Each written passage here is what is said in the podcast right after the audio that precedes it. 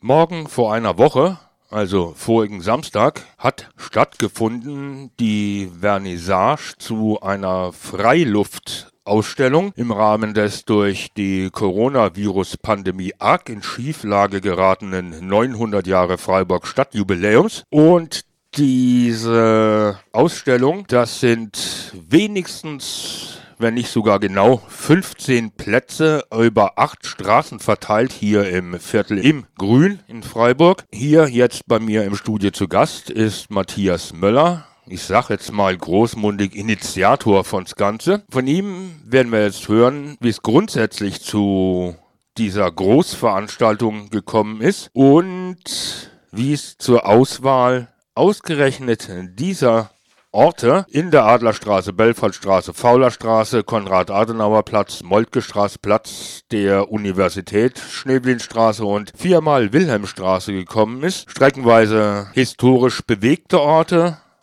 aber andere historisch bewegte Orte, die fanden es wieder keine Berücksichtigung. Ja, ich fange mal an, wie es dazu gekommen ist zum Ausstellungsprojekt. Also Ausgangspunkt waren mehrere Überlegungen. Das eine war, dass wir uns auf dem Grete-Gelände schon länger überlegt haben, ob und wie wir uns im Stadtjubiläum engagieren wollen. Und da gab es zuerst mal auch Diskussionen, nämlich inwieweit möchte man Teil von sowas sein, also jetzt als Greta-Gelände, habe ich die Diskussion auch mitgekriegt. Und im Verlauf dessen haben wir gemerkt, wir wollen eigentlich einen Zugang zur Stadtgeschichte suchen, der nicht vor Konflikten und vor Wandel zurückschreckt. Und wir wollen also weder sagen, dass früher alles besser war, noch wollten wir den Zustand von Freiburg heute also als Endpunkt auch in der Entwicklung sehen. Und dann haben wir uns überlegt, wie kriegen wir das denn abgebildet? Und parallel dazu bin ich auf ein Förderformat aufmerksam geworden, wo ich an der Uni über ein Lehrforschungsprojekt auch äh, Recherchen machen konnte. Und so kam eins zum anderen. Also es waren parallele Entwicklungen, wo dann dieses Ausstellungsprojekt eigentlich eine Lösung für verschiedene Fragen auch wurde. Jetzt im Rahmen des Greta-Geländes ist die Ausstellung ja ein Teilprojekt. Es gibt ja diesen Audio-Guide von RDL, der letztes Jahr schon präsentiert wurde. Es gab eine Veranstaltungsreihe, die leider Corona-bedingt fast nicht stattfinden konnte. Dafür gibt es das Mahnmal an die Zwangsarbeitenden hier auf dem Greta-Gelände, das noch mit reingekommen ist. Und so gibt es einfach vielfältige Aktivitäten, die beim Greta-Gelände zusammenlaufen und von dort koordiniert werden. Und ich habe aber auch eben durch meine Tätigkeit an der Uni dann auch dieses Teilprojekt Ausstellung übernommen und koordiniert, was aber im Rahmen von dem Gesamtprojekt steht. So, und zu den Ausstellungsstationen, das lief dann schon im Rahmen von einer Lehrveranstaltung, die im Wintersemester 1920 am Institut für Kulturanthropologie und europäische Ethnologie stattfand. Und natürlich haben wir erstmal die Studierenden gefragt, was sie denn interessant fänden, haben Brainstorm gemacht, haben sie auch eingeladen, erstmal selber das Viertel zu erkunden und sind dann mit deren Ideen im Seminar, haben wir dann weitergearbeitet und haben das abgeglichen mit Vorschlägen und Ideen vom Bürgerforum Sedan-Quartier und im Grün. Und aus diesen Vorschlägen haben wir dann geschaut, wer hat eigentlich Lust, was zu bearbeiten. Und von daher war es klar, wir haben nicht eine Liste abgearbeitet, sondern wir hatten Ideen, aber diese Ideen, die haben nicht ausgereicht, sondern sie mussten auch eine studentische Gruppe finden, die das dann bearbeitet. Und so sind wir dann zu der Auswahl gekommen. Und es ist auch eine ganz zufällige Station dabei, bei der wir noch gar nicht wussten, was wir hinter der Fassade finden. Die heißt auch dann passenderweise hinter der Fassade, weil klar die Tipps oder die Eindrücke, die wir da gesammelt hatten, da war natürlich klar, es gibt schon ein gewisses Vorwissen, dass irgendwas interessant ist. Aber an dem Punkt haben wir dann wirklich mal was uns angeschaut oder einen Stein umgedreht, wo wir noch gar nicht wussten, was wir dahinter finden werden. Welche ist das denn? Das ist die Belfortstraße 17. Da, ehrlich gesagt, fällt mir jetzt gar nichts zu dieser Hausnummer ein. Wir haben gemerkt, dass es eine attraktive Adresse war für Menschen aus der jüdischen Gemeinde. Es hat ein Kantor dort gelebt und ein Gemeindemitglied.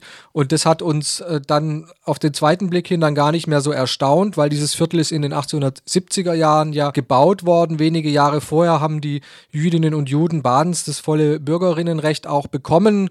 Oder in dem Fall das volle Bürgerrecht, also das Bürgerinnenrecht hat er noch ein paar Jahrzehnte auf sich warten lassen müssen. Aber wer dann sozusagen die staatsbürgerlichen Rechte bekommt äh, und sagt, hier bleibe ich dann auch, das ist dann das Viertel gewesen, wo man dann eben auch bleiben konnte, weil hier neuer Wohnraum entstand. Und der Wohnraum war natürlich knapp um die Ecke gebogen von der damaligen Synagoge am Platz der alten Synagoge. Und deshalb haben wir dann gemerkt, dass in diesem Haus, aber auch in vielen anderen Häusern, dass dieses Viertel früher eine beliebte Wohngegend war für Menschen aus der jüdischen Gemeinde. Und die Tragik ist dann, das muss ich noch kurz dazu sagen, weil es einfach zusammenhängt, dieses jüdische Leben hier im Viertel konnte nur wenige Jahrzehnte ungestört auch laufen. Also dass das Viertel zwischen Synagoge und Expressbahnhof und wo dann auch 1940 die Deportationen liefen, also wie eng eigentlich die Geschichte des Jüdischen im Grün dann auch an diesen zentralen Orten verflochten ist, das hat uns dann doch auch sehr erstaunt und sehr berührt auch. Jüngst erst habe ich wieder einen Blick geworfen in dieses Buch, das auch nur noch antiquarisch zu finden ist, über die Arisierung in Freiburg. Und da ist aufgeführt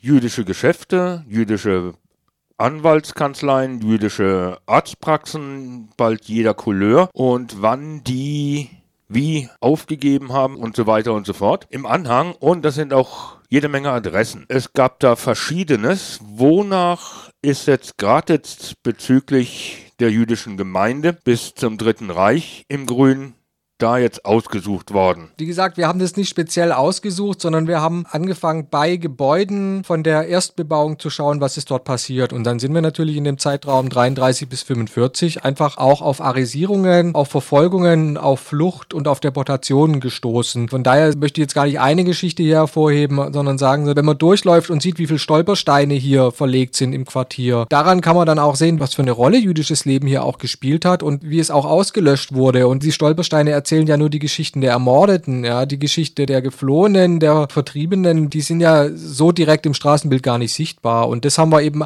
an verschiedenen Stationen dann auch gemerkt, neben anderen Themen. Und diese anderen Themen sind zum Beispiel was? Die sind natürlich das, was man vorher schon wusste, eine ausgeprägte Protest- und Bewegungsgeschichte des Viertels seit den 1970er Jahren, die Hausbesetzungen. Dann hatten wir aber natürlich auch den Niedergang der Industrie oder überhaupt die Industriegeschichte des Quartiers. Wir hatten aber aber auch eine Geschichte von Adelssitzen, die hier nach 1970 eben auch stadtnahen Wohnraum geschaffen haben, was dann aber relativ bald auch durch die Industrie verdrängt wird. Also das beißt sich dann auch so und da merkt man dann auch, wie dieses Viertel, also diese Adelsgeschichte ist nur ein relativ kurzer Moment in der Viertelsgeschichte, aber es gibt da auch noch bauliche Reste davon.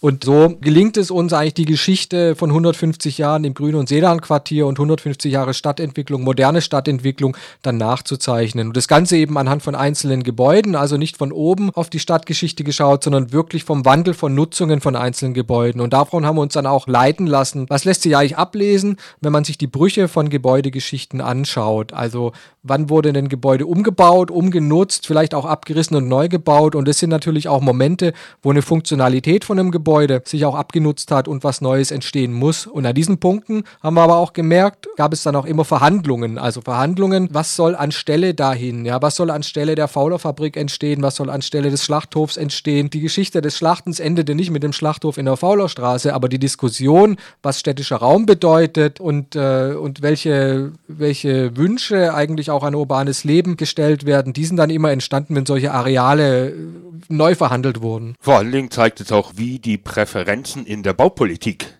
damals lagen, im Gegensatz zu heute gerade gegenteilig. Ja, sicher. Freiburg ist ja auch ein Beispiel da dafür, durch welche sozialen Kämpfe und Auseinandersetzungen auch eine Abkehr von der Brachialsanierung auch durchgesetzt wurde. Das meine ich jetzt nicht unbedingt, aber der Schlachthof ist ein schönes Beispiel dessen Umsiedlung ins Industriegebiet Nord in die Tullerstraße war ja ein ausschlaggebender Faktor, das klar ist, der Zubringer zur A5 läuft entlang der Dreisam, also ist der Schlachthof im Weg. Also das mit dem Autogerechten, was ja heute alles wieder zurückgebaut wird. Siehe jetzt der Rottegring. Ja, genau. Und alles, was neu gebaut wird, kriegt erstmal mindestens ein UG-Stockwerk Tiefgarage. Also was hier für Autos gemacht wurde, das lässt sich dann auch an der Ecke zum Beispiel, wenn man vom Grünhof nordwärts Richtung Hauptbahnhof läuft und dann sieht man, dass hinter der Spechtpassage, hinter dem Eingang der Spechtpassage, dass dort die Gebäudeflucht schon zurückgesetzt ist. Da sieht man, wie breit eigentlich diese Straße mal hätte werden sollen. Und dann kommen die Gebäude von der Spechtpassage bis Grünhof. Das ist ja diese Nase, die für Radfahrerinnen auch sehr blöd zu umfahren ist, äh, aber das ist quasi stehen geblieben. Und wenn man da danach schaut, dann sieht man auch unverwirklichte Projekte oder Ideen, die diese autogerechte Stadt hier noch viel weiter vorangetrieben hätten. Da fallen mir zwei ein. Das Jazzhaus war ursprünglich auch als Tiefgaragenkeller im Gespräch. Und dann kann ich mich noch an Diskussionen erinnern, dass der alte Friedhof ein Parkplatz werden sollte. Aber das jetzt nur nebenbei. Ja, diese ganzen Ausstellungspunkte, wie gesagt, das ist eine Freiluftveranstaltung an exponierten Plätzen. Das sind so riesen Gitter mit entsprechend großen Planen dran. Das Ganze hat natürlich auch eine Online-Begleitung. Die gibt's unter www.alltagskultur.info slash Grundrisse und dort sind alle Stationen auch online abrufbar mit den Texten, mit den Collagen. Und was zu den Gittern vielleicht noch interessant ist, ist, wir haben mit dieser Assoziation Stadt verändert sich auch gespielt und fanden das eigentlich auch ein ganz schönes Gestaltungselement. Also die Gestaltung, mein herzlicher Dank auch an die Hochschule Offenburg und meine Kollegin Linda Kunert-Unwer, die dort den Gestaltungskurs geleitet hat und die dieses sehr tolle Gestaltungskonzept auch erarbeitet haben. Und diese Gitter, diese Baugitter, die kommen ja immer dann, werden die ausgepackt, wenn sich Stadt verändert. Und wir haben sie jetzt ausgepackt, um die Geschichte der Stadtveränderung nachzuzeichnen. Und deshalb fanden wir diese Baugitter eigentlich auch eine ganz schöne Assoziation und haben uns dann für dieses Format der Baustellengitter-Banner auch entschieden, mit denen wir Häuser auch zu Exponaten im Stadtraum machen können. Und zu finden sind diese Installationen Adlerstraße 19, Belfortstraße 17 und 52, Faulerstraße 3 bis 5 und 8, dann Konrad-Adenauer Platz 1, Moltke Straße 3 und 3840, Platz der Universität 2, Schneeblinstraße 2 und 7 und Wilhelmstraße 10, 15, 26 und 36. Und es sind unterschiedlichste historische Begebenheiten prominent wieder ins Bewusstsein zurückgeholt. Und den Herrn Möller habe ich nicht umsonst in mein heutiges Mittagsmagazin hereingeholt, weil das Mittagsmagazin heute liegt genau in der Mitte zwischen der Ausstellungseröffnung, die übrigens bis Pfingsten läuft, inklusive Pfingstmontag, und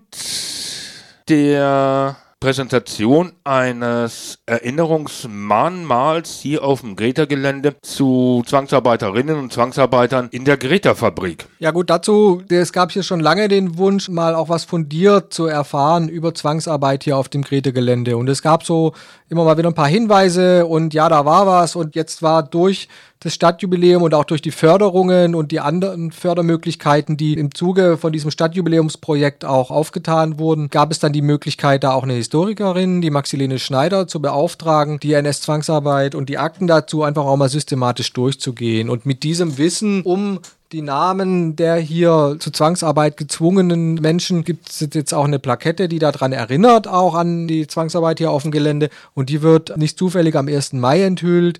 Wir haben gedacht, der durchs NS-Regime missbrauchte Tag der Arbeit, der 1. Mai, dass wir an diesem Tag eben an die NS-Zwangsarbeit auch erinnern wollen. Und wir wollen das auch öffentlich machen in Form von einer Kundgebung.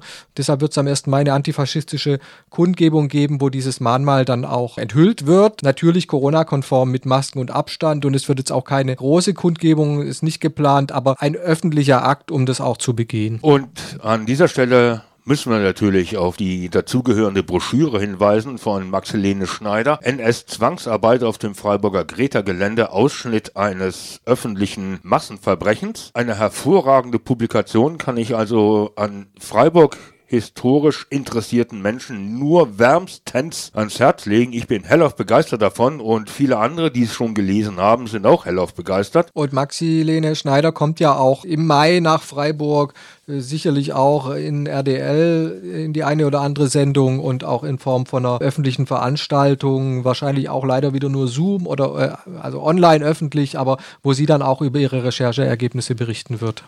Mahnmalenthüllung ist das Plakat überschrieben zu dieser am 1. Mai, also morgen in einer Woche ist das, um 16 Uhr hier auf dem Greta-Gelände. Erinnern und nicht vergessen steht groß und breit auf dem Plakat, das auch überall aushängt. Und das ist das Plakat eben zur Enthüllung. Zur Mahnmalenthüllung, genau. Es wird eine Gedenkplakette angebracht an die Gießereihalle, die dann einfach auch dauerhaft, also weil es ist ein Teil der Geländegeschichte und auch ein Teil, der zu oft und zu lange auch ausgeblendet war und das dann aber auch dauerhaft sichtbar zu machen, was hier auch früher passierte. Genau. Also, morgen in einer Woche ist die Gedenkplakettenenthüllung hier auf dem Greta-Gelände am 1. Mai 2021 um 16 Uhr. Dazu garantiert mehr unter www.rdl.de und dazu gehörend und von mir wärmstens empfohlen Max Helene Schneiders Publikation NS Zwangsarbeit auf dem Freiburger Greta-Gelände, Ausschnitt eines öffentlichen Massenverbrechens und die Ausstellung, die eben